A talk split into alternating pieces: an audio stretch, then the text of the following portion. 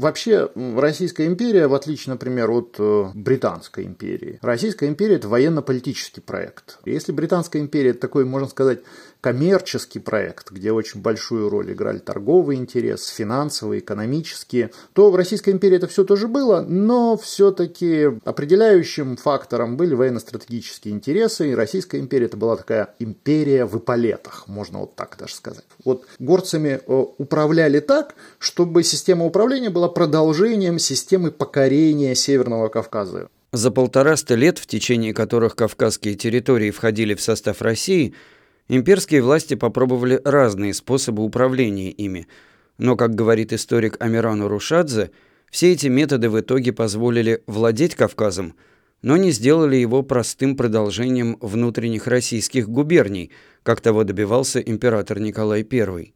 Это подкаст «Дальше мы сами». Меня зовут Андрей Аллахвердов. Здравствуйте. Дальше мы сами. Дальше мы сами. Обширные кавказские земли, конечно, не ограничивались тем регионом, который мы теперь привычно называем Северным Кавказом. Кавказское наместничество вообще не было административной единицей империи. В разные годы этот регион, включавший и территорию современной Грузии, Армении, Азербайджана, и даже земли, которые сейчас принадлежат Турции, делились на разные области и губернии – где жили народы с совершенно разным укладом, говорившие на разных языках. О том, как управлялся этот большой и тогда еще далекий от центра край, мы говорим с историком, автором книги «Кавказская война. Семь историй» Амираном Урушадзе. Здравствуйте, Амиран. Здравствуйте. Насколько все эти различия в укладе и традициях принимались во внимание во время включения кавказских территорий в состав империи? И Грузия, ну и, в общем-то, как весь Кавказ, для российской элиты был такой территорией совершенно незнакомой. И не случайно один из первых российских администраторов на Кавказе, э, Павел Дмитриевич Социанов, кстати, грузин по происхождению, да, вот он из грузинского княжеского рода Цесишвили, он управлял Кавказом с 1602 по 1806 год, и он трагически погиб под стенами Баку. Так вот, Павел Дмитриевич Социанов как-то заметил, что он написал так – для них, то есть для коренного населения Закавказья, все ново, а для нас, ну то есть вот для российских управленцев, чиновников, администраторов, военных, все странно. Управлять было довольно сложно, потому что, конечно же, российские чиновники не имели необходимых познаний, необходимой подготовки к тому, чтобы ну, так, уверенно здесь, на Кавказе, ориентироваться в разнообразных э, системах э, юридических, правовых, бытовых, ну и Просто самое простое, то, что не знали местных языков. И вынуждены были, конечно, доверять местным переводчикам, ну а местные переводчики, как мы знаем, э, иногда действуют в своих собственных интересах, а не в интересах дела. Ну и местное население, оно тоже, э, столкнувшись э, с новой системой управления, зачастую было дезориентировано совершенно. Ну, достаточно представить себе вот этот шок местного населения, когда власть говорит на одном языке, а население говорит на совершенно другом языке, и они друг друга не понимают. Ну и не случайно тот же самый Цицианов, он писал об этой проблеме, что все приказы, которые вот приходится расклеивать в Тифлисе, в Тбилиси, они остаются для местного населения загадочными письменами. Да? Ну, совершенно непонятно, что с этим делать. И поэтому, конечно же, здесь нужно было полагаться в том числе на своеобразных таких имперских посредников, да? то есть представителей местного сообщества, которым уже Россия была так или иначе знакома, а все-таки грузинская аристократическая элита на тот момент, уже на начало 19 столетия, имела долгую историю контактов с Россией. Некоторые такие а, влиятельные грузинские аристократы, они бывали в России, бывали в Москве, бывали в Петербурге, а, и они пользовались вот этим своим статусом, соответственно, становясь вот такими имперскими посредниками между властью и принимающим сообществом. А с какого момента мы можем говорить о, собственно, вхождении вхождении кавказских земель в состав России. Можно сказать, что начало такого регулярного административно-территориального вхождения, административной интеграции Кавказа в состав Российской империи относится к 1801 году, когда Восточная Грузия вошла в состав Российской империи.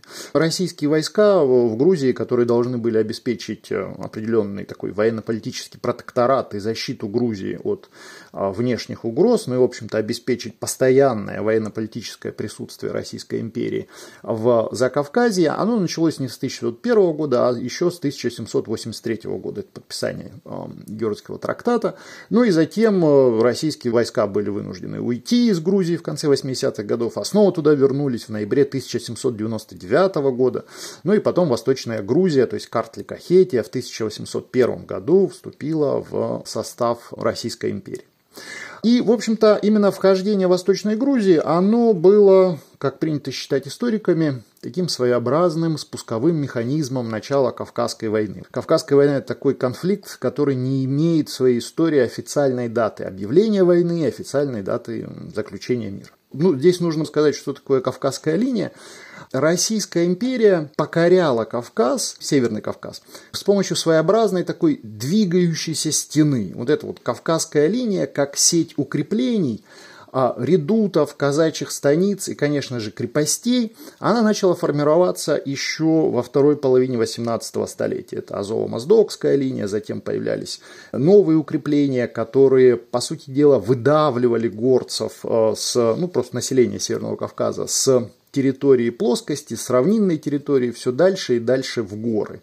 Часто даже основания этих крепостей уже становились новым витком конфликтов между российской администрацией и местным сообществом. Здесь достаточно а, вспомнить основание крепости Моздок в 1763 году, с которого, вот именно с этого момента, с 1763 года, кабардинцы вели и многие ведут начало Кавказской войны. Вот не случайно как раз-таки в Нальчике на знаменитом памятнике Древо жизни. Там хронология Кавказской войны – это 1763-1864 год. И ежегодно участники вот этого пометования – они зажигают 101 свечу как раз у подножия этого памятника, каждая из которых олицетворяет год э, вот этой трагедии Кавказской войны.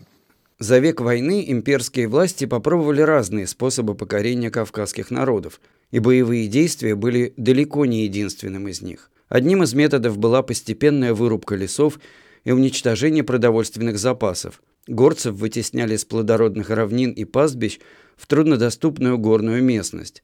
Другим способом было насильственное переселение, депортация некоторых кавказских народов за пределы Российской империи.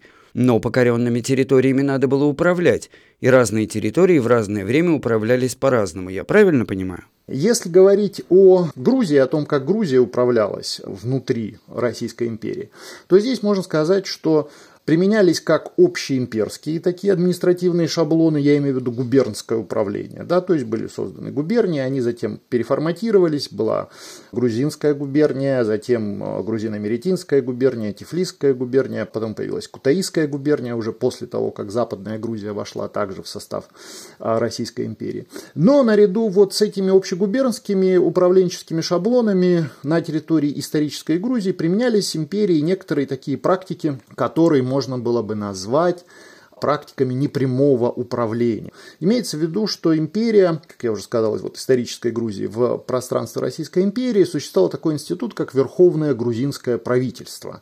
Оно состояло, и туда входили как российские чиновники, ну такие крупные бюрократы, разумеется, в погонах, да, вот в эполетах, что называется. А кроме этого, также и представители грузинской аристократии. Ну и вот это такая форма управления, которая должна была обеспечить империи необходимую лояльность а, местного населения. На Северном Кавказе а, ситуация была, ну я бы сказал, наверное, еще более сложной. А, регион был объят Кавказской войной, и система управления, она была исключительно и полностью военной. Система управления на Северном Кавказе была продолжением системы покорения горцев. И, в общем-то, об этом говорили сами российские Администраторы, в частности, известный впоследствии наместник Кавказский Александр Иванович Борятинский, он когда формулировал основные идеи знаменитой системы военно-народного управления, он так о ней писал, что система управления должна стать продолжением системы покорения. Но до введения военно-народного управления, о котором сегодня поговорим, существовала тоже военная в своей основе система управления по флангам Кавказской линии. Это была не просто линия укреплений, а вместе с тем еще и административная система. И начальники правого фланга, левого фланга Кавказской линии, центра Кавказской линии, они были еще и не просто военными, которые осуществляли военные операции для того, чтобы установить российский имперский суверенитет на Северном Кавказе, но еще и администраторами. Ну и Кавказская линия просуществовала вот в таком виде до 1860 года, когда на ее месте а, были созданы новые административные образования. Сначала были созданы Терская и Кубанская области, которые, по сути дела, вот разделили Кавказ а, на две части в административном отношении. Чуть позже, весной 1860 года, также была выделена еще отдельная Дагестанская область. Ну и вообще 1860 год очень важный, рубежный год в административной истории впервые вот имперская элита фиксирует отделение Северного Кавказа от Закавказья. Потому что до этого, в общем-то, Кавказ рассматривался как единое пространство. Пространство такой повышенной имперской чувствительности, регион, объятый войной, а, который бесконечно воюет и, в общем-то, является постоянной головной болью для а, Петербурга. И вот эта вот система разделение Северного Кавказа на а, соответствующие три области, она, в общем-то, более или менее в устоявшемся виде просуществовала вплоть до революции, до 1917 года. В одной из ваших статей вы говорите, что в управлении кавказскими землями ставка была сделана не на институты, а на личности, в частности, личности наместников. В чем смысл вообще перехода к а, системе управления, которая известна как кавказское наместничество? Наместник, первым кавказским наместником стал э, Михаил Семенович Воронцов, герой войны 12 года, очень известная э, фигура в Российской империи 19 столетия. Наместник – это человек, который заменял самого императора на территории Кавказа. Для Николая I назначение наместника было попыткой сохранить прямое свое личное влияние на дела края в обход бюрократического средостения – Теперь Николаю Первому не нужно было писать там министру внутренних дел по внутренним делам, министру финансов там по финансовым делам, ну, ну и дальше так, да? Достаточно было просто спросить у наместника, что там делаешь? Вот я тебе говорю, сделай вот так. И это была своеобразная такая патримониальная рациональность в условиях, когда бюрократический аппарат возрастал, и в условиях, когда бюрократическая административная работа становилась все более, более и более сложной. Вот необходимо было сохранить свое влияние. Как сохранить? Через верного человека, который олицетворял самого, получается, императора на территории далекой окраины. Из книги «Кавказская война. Семь историй». Воронцов поехал в Петербург, где его ждали императорские инструкции и новые планы покорения Кавказа. В столице, куда граф прибыл в январе 1845 года, царского наместника встречали тепло. На торжественном обеде в английском клубе здесь в неформальной обстановке собирались виднейшие государственные деятели, ученые и писатели. В честь нового назначения графа произносили самые лестные и вдохновенные слова. Николай I вручил в руки Воронцова громадную власть – Кавказский наместник мог принимать решения в обход министров, которые не могли контролировать его действия. Воронцов получал право по всем важным вопросам обращаться прямо к царю, минуя множество бюрократических перегородок. Самовластие графа ограничивалось только мерой императорского одобрения и простиралось на весь юг империи от Дуная до Аракса. Дав власть, царь требовал победы, Путь к ней Николай I разработал самостоятельно, а Воронцов должен был реализовать задуманное. Кратко, план сводился к трем лапидарным тезисам. Во-первых, разбить, будем можно, скопище Шамиля. Во-вторых, проникнуть в центр его владычества. В-третьих, в нем утвердиться. Теоретически, наверное, наместничество кавказское могло продолжить э, свое существование и после того, как на российский престол зашел Александр III. Но, судя по всему, Александр III как раз-таки и не нашел человека, которому он бы вполне доверял. в купе с мнением министров, что на Кавказе исчезли те чрезвычайные обстоятельства, которые вызвали к жизни этот институт, это заставило Александра Третьего просто-напросто ликвидировать Кавказское наместничество и Кавказский комитет, как своеобразное такое посольство а, Кавказского наместника в Петербурге. В 1881-1882 годах а, происходит ликвидация автономного такого режима управления Кавказом. И теперь высшим представителем российской администрации на Кавказе являлись кавказские главноначальствующие. Это, конечно же, уже фигуры не того масштаба и не обладавшие э, необходимыми правами и служебными привилегиями. Но здесь интересно, что история Кавказа в составе Российской империи можно назвать историей повторения пройденного. Очень многие проблемы не до конца решенные российской администрации периодически возвращались. И очередным кризисом российской власти на Кавказе стала ситуация 1905-1907 годов. Это вообще контекст Первой русской революции и революция 1905 года. Она с особенным размахом протекала и на территории Северного Кавказа. То есть это многочисленные этнические столкновения. Достаточно здесь вспомнить жуткие события Бакинского погрома 1905 года.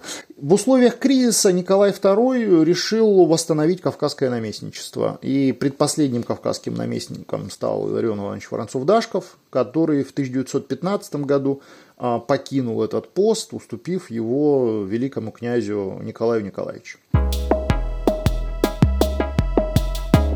Вы упомянули военно-народное управление, а это не было местным самоуправлением? Система военно-народного управления, тут все ясно, ну или, по крайней мере, много ясно уже из названия. То есть вот военное и народное. Смысл в том, что а, Дагестанская область а, разделялась на отделы, то есть был начальник Дагестанской области, военный, то есть генерал. Дальше а, были отделы Дагестанской области, ими тоже руководили российские военные. В отделы входили округа и участки. И, соответственно, окружными и участковыми начальниками были тоже российские военные.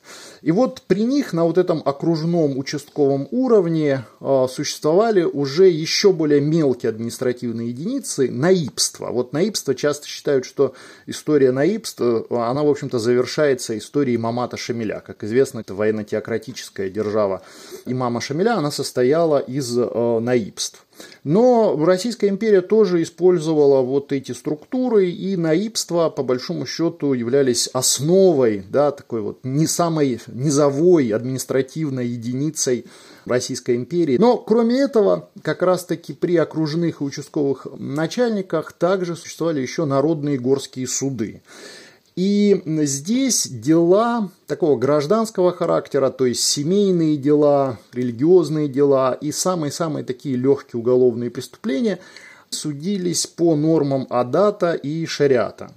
Ну и, соответственно, решения вот этих народных горских судов, они затем утверждались уже э, окружным или участковым начальником. И, собственно, в заседаниях э, вот этих судов, да, горских судов, или дальше еще были горские словесные суды, принимали участие в том числе выборные депутаты от местных обществ, то есть от местных дагестанских обществ.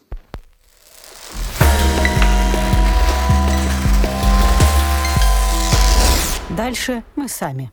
Вообще нужно сказать, что а, традиции самоуправления, вот такие традиции народного самоуправления у народов Северного Кавказа, вообще на Северном Кавказе, имеют даже не многолетнюю, а многовековую историю. То есть вот народные собрания и в чеченской традиции, осетинской традиции, в ингушской традиции, в политической и правовой традиции различных а, обществ Дагестана, ну и других народов да, на Северном Кавказе, они имеют очень долгую историю. Ну, в качестве примера можно вспомнить э, адыгскую хасу. Да, вот хаса, то есть это, по сути дела, такой протопарламент, который играл очень важную политическую роль в жизни кабардинского общества и в жизни адыгских обществ северо-западного Кавказа. Э, вот эта традиция местного такого народного э, самоуправления и представительства не была известна Российской империи, но постепенно пришло открытие вот этой истории, открытие очень богатой правовой традиции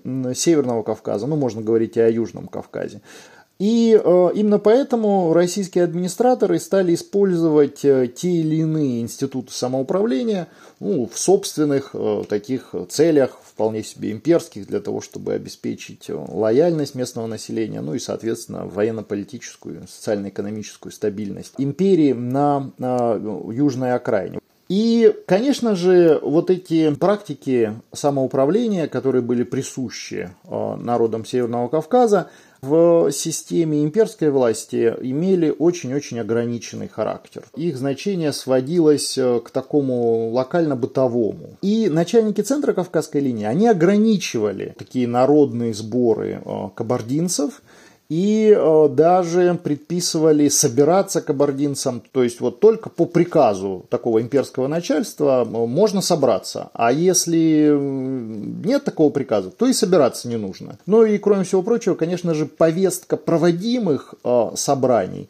она полностью определялась имперскими начальниками. Но чтобы местное население чувствовало, что здесь уже это не только прихоть местного начальника, но еще это санкционировано кабардинскими представителями, то проводился вот такой сбор. Другой пример – это так называемые съезды доверенных которые начали проводиться, как полагают исследователи, в 60-е годы 19 столетия, когда Кавказ тоже проходил через э, свои великие реформы, связанные с определением э, сословно-поземельных прав населения, э, отменой рабства на Северном Кавказе, ну и некоторыми другими преобразованиями. И съезды доверенных – это практика, которая была распространена очень многих народов Северного Кавказа в этот период, то есть известны съезды доверенных у осетин, известны съезды доверенных у кабардинцев, известны а, съезды доверенных у ингушей и а, чеченцев. Но наиболее регулярными были съезды доверенных именно в Кабарде и Балкарии.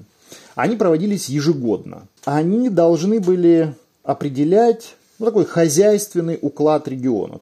И, разумеется, эти съезды доверенных, они проходили под контролем имперской администрации и, соответственно, легитимировали а, в том числе а, те или иные новеллы административно-правовые, которые имперское начальство считало необходимыми ввести на соответствующие территории. А какие вопросы рассматривали съезды доверенных? Насколько серьезные? Надо сказать, что съезды доверенных – это особенно в Кабарде, да, но не только в Кабарде, это фактически такой был своеобразный протоземский институт. То есть съезды доверенных, по сути дела, занимались решением тех же вопросов, которыми занималось земство на территории российских губерний. И вот это вполне себе такая практика местного самоуправления, то есть съезды доверенных имеется в виду доверенные депутаты. Вот общество избиралось там от одного до трех доверенных депутатов, и дальше они на этом съезде обсуждали в основном именно хозяйственный вопрос. Самый насущный вопрос а, для кабардинского и балкарского общества второй половины 19-го, а, начала 20-го столетия, это правило пользования пастбищами, прежде всего зольскими пастбищами. Необходимо было уяснить, разграничить и, соответственно, не допустить конфликты, которые периодически возникали на территории пастбищ. Как известно, земская реформа на Кавказе не прошла. Да, то есть вот земство на Кавказе введено не было. Первая власть не хотела вводить э, земскую систему самоуправления на территории Терского казачьего э, войска, потому что опыт введения земства на Дону был крайне негативный. То есть донские казаки, они протестовали против введения земского управления, считали его слишком дорогим и слишком обременительным. И в итоге земство пришлось на Дону через несколько лет после введения отменить. Ну и второй момент здесь, который можно выделить, э, то, что обсуждение земское введение земства на Кавказе, оно затягивалось, и известно, что его должны были обсудить в Государственной Думе в самом начале 1914 года, но затем этот вопрос, конечно же, был отодвинут в сторону после начала Первой мировой войны. И те же, пожалуй, проблемы, но без вот этого казачьего фактора, они были характерны и для Южного Кавказа или Закавказья.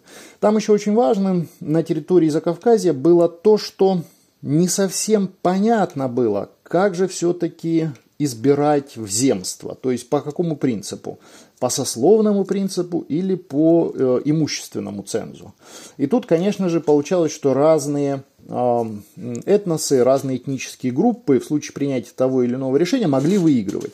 Ну, то есть, если по сословному принципу земство могло получиться таким дворянским, то очевидно, что грузины бы выигрывали, потому что грузинская аристократия, ну, самая многочисленная. Если в основе все-таки лежит такой имущественный критерий, то тут уже скорее это было решение в пользу э, армян, потому что армянские коммерсанты были очень влиятельными, да, с точки зрения э, финансов э, людьми, и в этом смысле, конечно же, грузинской аристократии с армянским купечеством было невозможно тягаться. И те несколько съездов, которые проходили накануне и еще уже во время а, Первой мировой войны под председательством последнего кавказского наместника великого князя а, Николая Николаевича, тоже ни к чему не привели.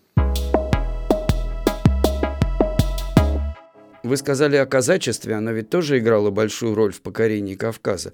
А как самоуправление казаков вписывалось в общую структуру управления? Здесь я бы не стал бы преувеличивать э, то, что осталось от казачьего самоуправления в XIX веке. Безусловно, если мы говорим о казачестве, ну и, и о самом старейшем, то есть о донском казачестве, э, здесь прежде всего на ум приходит войсковой круг, который избирает атамана, да, и, и э, не случайно, что многие историки, занимавшиеся историей донского казачества, они писали о, о Донской казачьей республике, о, войсковом круге как о своеобразном парламенте, но об атамане как о выборном президенте Донской республики. Ну так вот, если мы говорим о 16-17 столетии, то да, наверное, действительно так. Тут э, мы видим, что эти традиционные институты самоуправления, они были ярко выражены и имели политическое значение. Но с 18 столетия эта практика была прекращена. Вот еще в правлении э, Петра I. Ну а к началу 19 столетия, ну можно даже сказать к рубежу да, 18-19 столетия, от былых э, практик казачьего такого автономного самоуправления управления, можно сказать, что не осталось ровным счетом ничего, совершенно ничего. И казачество стало частью имперских структур э, Российской империи, которая управлялась исключительно бюрократически, военно-административным путем. То есть место войскового круга пришли различные канцелярии, войсковое правление. Наказной атаман стал атаманом, который не выбирался местным сообществом, а назначался из центра. И вновь э, войсковой круг в истории казачьих сообществ российских, он появляется уже после революции 1917 года. Да, это такой своеобразный короткий период возрождения казачьего самоуправления, но это уже другая история. Поэтому казачество здесь э, никаких таких практик самоуправления вместе с собой на Кавказе Кавказ не переносила. А казаки вообще, не только донское казачество, они вообще крайне негативно относились к идее их переселения на Кавказ. Но известно, что переселение на Кавказ э, донских казаков, такое крупное переселение, в самом конце 18 столетия, оно обернулось э, большим мятежом на Дону в 1792-1793 годах, да, это мятеж 50 станиц, а, и он был э, подавлен довольно брутально, да, то есть многие участники были сосланы с территории Дона, и казачество, донское казачество, еще раз подчеркну, что отнюдь не по собственной воле э, переселялось на Кавказ. Кавказ вообще и в сознании казаков, и в э, понимании очень многих э, русских крестьян, которых тоже переселяли на Кавказ, воспринимался как погибельный край.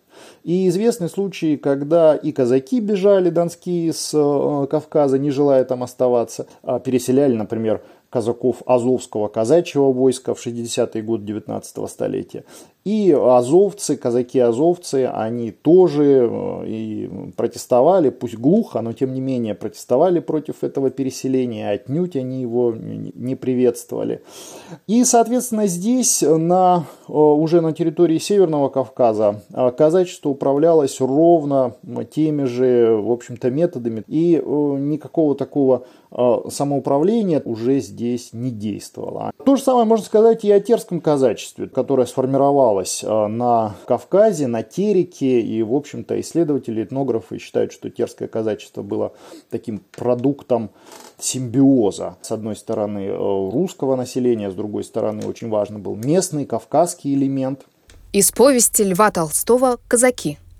Вся часть Терской линии, по которой расположены гребенские станицы, около 80 верст длины, носит на себе одинаковый характер и по местности, и по населению. Терек, отделяющий казаков от горцев, течет мутно и быстро, но уже широко и спокойно. По правому берегу расположены мирные, но еще беспокойные аулы. Вдоль по левому берегу, в полуверсте от воды, на расстоянии 7-8 верст одна от другой, расположены станицы – от станицы до станицы идет дорога, прорубленная в лесу на пушечный выстрел. По дороге расположены кордоны, в которых стоят казаки. Очень-очень давно предки их, староверы, бежали из России и поселились за Тереком, между чеченцами на гребне, первом хребте лесистых гор Большой Чечни. Живя между чеченцами, казаки перероднились с ними и усвоили себе обычаи, образ жизни и нравы горцев но удержали и там по всей прежней чистоте русский язык и старую веру. Еще до сих пор казацкие роды считаются родством с чеченскими, и любовь к свободе, праздности, грабежу и войне составляет главные черты их характера. Влияние России выражается только с невыгодной стороны – стеснением в выборах, снятием колоколов и войсками, которые стоят и проходят там. Казак по влечению менее ненавидит джигита-горца, который убил его брата, чем солдата, который стоит у него, чтобы защищать его станицу, но который закурил табаком его хату. Щегольство в одежде состоит в подражании черкесу. Лучшее оружие добывается от горца. Лучшие лошади покупаются и крадутся у них же. Молодец-казак щеголяет знанием татарского языка и, разгулявшись, даже с своим братом говорит по-татарски. Несмотря на то, этот христианский народец, закинутый в уголок земли, окруженный полудикими магометанскими племенами и солдатами, считает себя на высокой степени развития и признает человеком только одного казака. На все же остальное смотрит с презрением. Терское казачество в XIX столетии тоже управлялось, ну, как своеобразно такой большой бюрократический административный институт Российской империи. Да, казаки имели определенные э, права и привилегии, то есть они э, имели право на землю, э, они были лично свободными, но вместе с тем они обязаны были службой империи. Ну и говорить о том, что здесь практики самоуправления были сохранены, нет, не были сохранены. Империя здесь уже исходила из организации, ну как бы сейчас можно сказать, такой очень жесткой властной вертикали.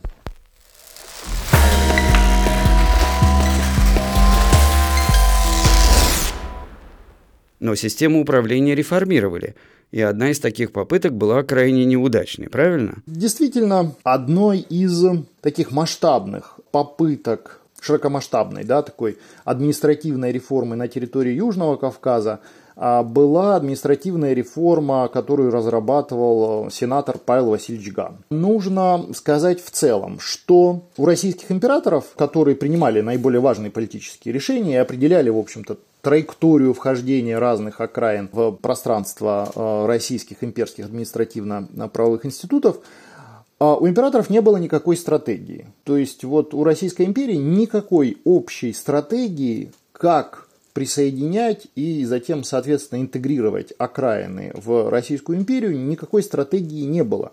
В основном решения принимались так реактивно и ситуативно, то есть скорее э, имперские администраторы, они реагировали на изменяющиеся э, обстоятельства. На фоне царствования императора Николая I проходила Кавказская война, и Николай I так получилось, что и не начал Кавказскую войну, и не дождался ее окончания. Хотя на протяжении всего своего правления он стремился к этому. Это была одна из его таких задач, которую он так и не смог до конца реализовать. Из повести Льва Толстого «Хаджи Мурат». «Очевидно, план, составленный Вашим Величеством, начинает приносить свои плоды», — сказал Чернышов. Эта похвала его стратегическим способностям была особенно приятна Николаю, потому что, хотя он и гордился своими стратегическими способностями, в глубине души он сознавал, что их не было. И теперь он хотел слышать более подробные похвалы себе. «Ты как же понимаешь?» — спросил он. «Понимаю так, что если бы давно следовали плану Вашего Величества, Постепенно, хотя и медленно, продвигаться вперед, вырубая леса, истребляя запасы, то Кавказ давно бы был уже покорен. Выход Хаджи Мурата я отношу только к этому. Он понял, что держаться им уже нельзя. «Правда», — сказал Николай. Несмотря на то, что план медленного движения в область неприятеля посредством вырубки лесов и истребления продовольствия был план Ермолова и Вильяминова, совершенно противоположный плану Николая, по которому нужно было разом завладеть резиденцией Шамиля и разорить это гнездо разбойников, несмотря на это Николай приписывал план медленного движения, последовательной вырубки лесов и истребления продовольствия тоже себе. Он не скрывал этого и гордился и тем планом своей экспедиции 45 -го года, и планом медленного движения вперед, несмотря на то, что эти два плана явно противоречили один другому. Постоянная, явная, противная очевидности лесть окружающих его людей довела его до того, что он не видел уже своих противоречий, не сообразовал уже свои поступки и слова с действительностью, с логикой или даже с простым здравым смыслом, а вполне был уверен, что все его распоряжения, как бы они ни были бессмысленны, несправедливы и не согласны между собой, становились и осмысленны, и справедливы, и согласны между собой только потому, что он их делал. Николай I был первым, пожалуй, да, э, из Романовых, который заявил о том, что Российская империя должна составлять единое политическое пространство. То есть он на одном из э, докладов своих министров он написал, что э, в одном царстве другого царства быть не может. На встрече с начальником канцелярии первого кавказского наместника он заявил о том, что его задачей является слияние Кавказа с Россией полностью. Ну, как писали в ну, популярных фильетонах в середине 19 столетия, что Кавказ должен стать той же Россией, но только со слегка взъерошенной поверхностью, ну, намекая на особенности рельефа Кавказа. И именно вот этот принцип, сформулированный Николаем Первым, он лег в основу административной реформы э, сенатора Павла Васильевича Гана. Павла Васильевича Гана сложно назвать человеком такого первого ряда российской истории. Вообще о нем впоследствии очень мало вспоминали. Если вспоминали, то как о человеке, накинувшем черную тень на все отрасли управления за Кавказом. Он возглавил комиссию, которая занималась э, преобразованием административного э, порядка на территории Закавказья. Ган решил, что территория Закавказья созрела для того, чтобы здесь э, распространить э, вообще практически полностью идентичные институты администрации и правовые институты, а, которые были характерны для внутренних российских губерний. Ну, то есть вот территория Закавказья должна была управляться так же, как, например, там Тверская губерния. И не просто на уровне губернских канцелярий и губернского управления, но на уровне суда и так дальше. Да. Нельзя сказать, что реформа Гана была какой-то поспешной, то есть она готовилась на протяжении нескольких нескольких лет. И если читать подготовительные материалы реформы Гана, то она производит очень большое впечатление даже на уровне лексики. Это очень красиво написано. Но Кавказ он не знал и считал, что, ну, в общем-то, главное институты подобрать правильные, и они будут работать сами собой по заведенным инструкциям. Из записки о нынешнем состоянии Закавказского края с программой его улучшений Павла Гана, 1837 год – Различные части управления, образующие целое, расходясь от одного центра, как лучи солнечные, действуют сильно тогда только, когда их свойства, расположение и видоизменения проистекают из одного источника и направляются одним умом. Реформа была введена в действие, но ничего не работало, потому что местное население было совершенно дезориентировано тем, что произошло, и, конечно, таким быстрым переменам было не готово. Его преобразования закончились восстанием на территории Западной Грузии, в Гурии. В 1841 году вспыхнуло восстание, оно было спровоцировано, а, с одной стороны, проведенными преобразованиями, то есть э, суд был настолько теперь стал э, медленным и непонятным для местного населения, что это вызвало недовольство. Потом новая система налогообложения вызвала очень серьезное непонимание у гурийских крестьян. И, наконец, вот эта вся регулярность, она вызвала слухи о том, что теперь жители Грузии, ну и Гури, да, исторической Грузии, то есть Гурии, а, будут забирать в российскую армию. Это такие слухи о солдатобе. Вот солдатоба – это страшный слух для грузинского населения, ну как и для населения многих других регионов и субрегионов Кавказа. И, конечно же, то, что казалось бы, не то что замеренное, а даже христианское население Грузии, единоверной, и то даже поднялось на восстание против российской власти, была символом ужасного административного провала. И на этом карьера Гана закончилась. И после этого Николай I резко поменял курс от э, введения вот этих общеимперских этих шаблонов к идее, наоборот, такой, по сути дела, военно-политической автономии Кавказа, которая заключалась в учреждении института наместников. Ну и здесь нужно сказать, что вообще для российской элиты было в целом характерно больше доверять лицам, чем институтам. Не случайно такой влиятельный российский государственный деятель и а, публицист, я думаю, что можно сказать, что интеллектуал, Победоносцев, говорил, что институт ничего не решают. Решают люди, а вот людей не достает. Ну и действительно, здесь как могли что-то решить институты? Если так фантазировать, какова бы могла быть ставка Российской империи на институты? Конечно, это должны быть институты, прежде всего, вот местного самоуправления управления, то есть с них должно было все начаться. Но Российская империя, ну не то чтобы не доверяла, но не готова была пойти на то, чтобы институты местного самоуправления расширили бы свои полномочия. Ну а соответственно без них а, любые другие институты, вводимые сверху, они были бы институтами скорее полицейского надзора, а, нежели поступательного развития региона. Дальше мы сами. Дальше мы сами. Я благодарю историка Амирана Урушадзе, специалиста по истории Кавказа XVIII-XIX веков и автора книги «Кавказская война. Семь историй». Это был подкаст «Дальше мы сами». Слушайте нас, комментируйте. Нам очень важно ваше мнение. До встречи. Говорит не Москва. Слушайте внимательно.